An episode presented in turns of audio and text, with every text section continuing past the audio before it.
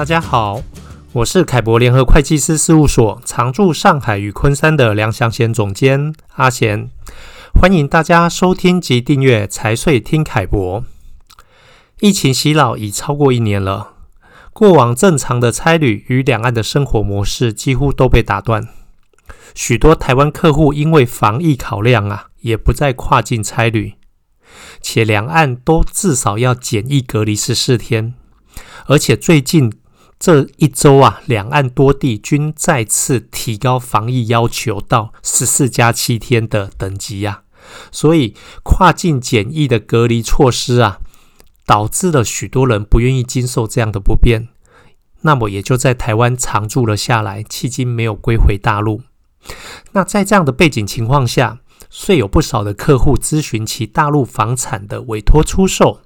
以及其所得款项的汇出、两岸税负等事宜。那么，在大陆房产交易环节繁多，台湾人未亲自到大陆的情况下，房屋的出售流程要怎么办理呢？今天就由我啊阿贤来跟大家分享一下，台湾人以委托书授权的方式，过程中有哪些事项要办理，以及啊售房款的汇出的一些操作注意事项。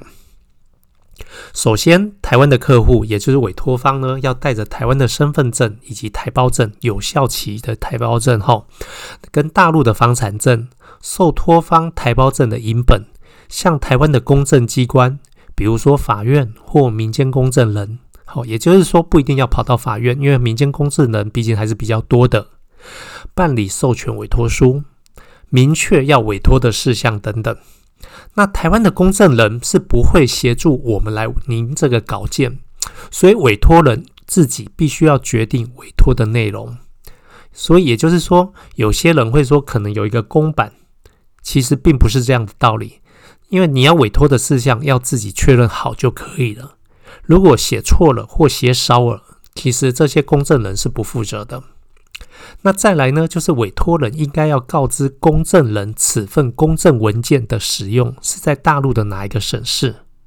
这样子的话，公证机关也就是法院或民间公证人呢，会将这证公证书的正本交给我们之外，也会将副本若干呐、交到海基会，转寄到大陆的省级的公证协会。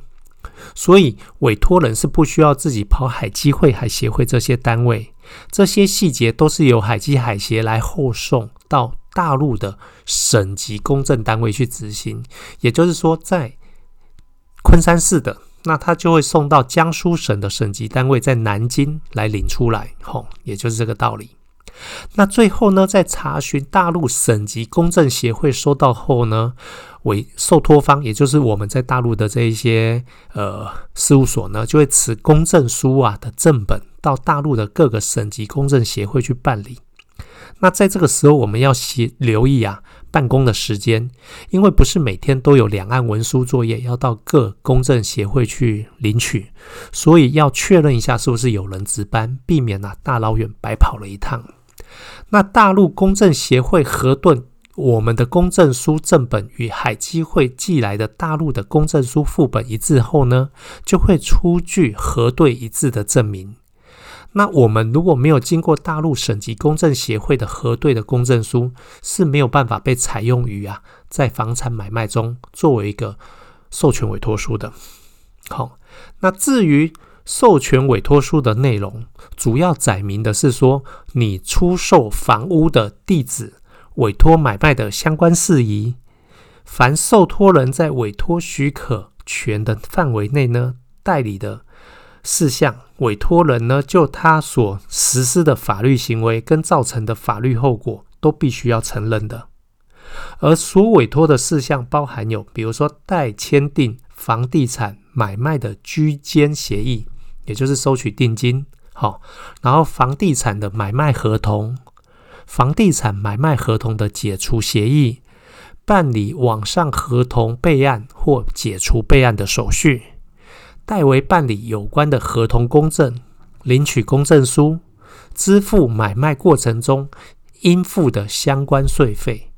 代为办理呀、啊、审核税费的手续、签署相关税收的承诺文件。比如说上海就要签署，是不是满五年呢、啊？是不是家庭唯一自住房啊？类似像这些，因为这个都会影响到你的税务判断。然后代为向房地产部门啊、登记部门及有关部门，还有税务机关调取相关的资料，因为有些人的资料不齐全，凭证单据或代为办理交房，包括缴交维修基金、电话、有线电视、水电、煤气宽频的过户、销户的手续，代为向银行、外管局。税务部门等办理啊，上述房地产出售的所得价款的购汇、结汇、换汇的手续，好，还有代为办理其他的手续，包括像说，呃，你的房地产权证密码的挂失，或这个房地产的地址上面有没有人把户口注册到里面去，好，那也要迁出去，好，还要补办相关的手续，还有代为办理上述房地产出售过程中的其他相关事宜。所以，如果我们这些受托人在一只是履行上述委托事宜的时候，产生了有一些纠纷，则受托人有权代表委托人进行协商、和解、诉讼、仲裁、强制执行等。好，所以以上这些都是委托书的内容。那在委托授权委托书走完了售房流程之后呢，再来就是走汇出的流程。根据国家税务总局啊、国家外汇管理局的关于服务贸易等项目对外支付税务备案有关问题的公告，规范了我们这些对外支付的管理，都是于法有据，完全可以合法汇出的。好，以我们上海出售房地产所得汇出为例，要将我们上海市房产买卖合同，好，那现在这些合同。涉外合同都不需要再公证了，还有你的文件包含，比如说房屋权属转让的证明，就是会有一个产权信息登记表，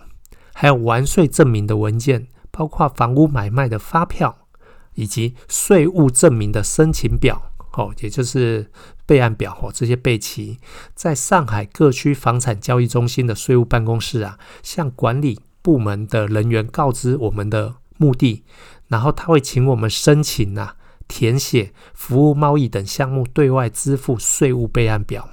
个人所得税的基础信息 B 表，然后会帮我们输入金税三期的系统留存文档，最后在列印出来之后，交由我们申请人签字，那就可以由啊房产中心的税务部门盖上啊税收业务专用章，那这样就可以完成了我们对外支付税务的备案手续。那售房款项经过了上述的手续备案手续完成后，那我们就要需要经过银行再做所谓的购汇汇出，好，这样才可以把人民币结转成外币。那银行在这个环节里面，它只是带外汇管理部门来做审核跟放行的手续，所以具体的购汇汇出的要求是需要按照各个银行的法遵法规遵循作业来提供。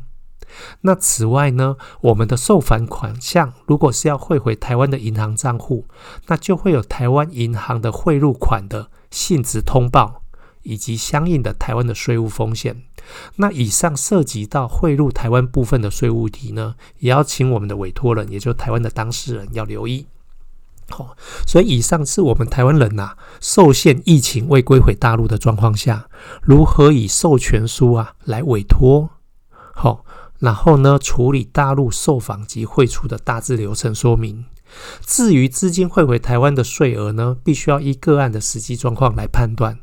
那我们凯博联合会计事务所呢，以其税务的规划专业，协助受影响的台商啊处理以上相关的事务，欢迎大家咨询。那么也谢谢大家今天的收听，请大家定期关注我的凯博观点，上面会有更多更详尽的文章来分享。那最后，希望疫情呢、赶快过去，祝福大家平安健康，拜拜。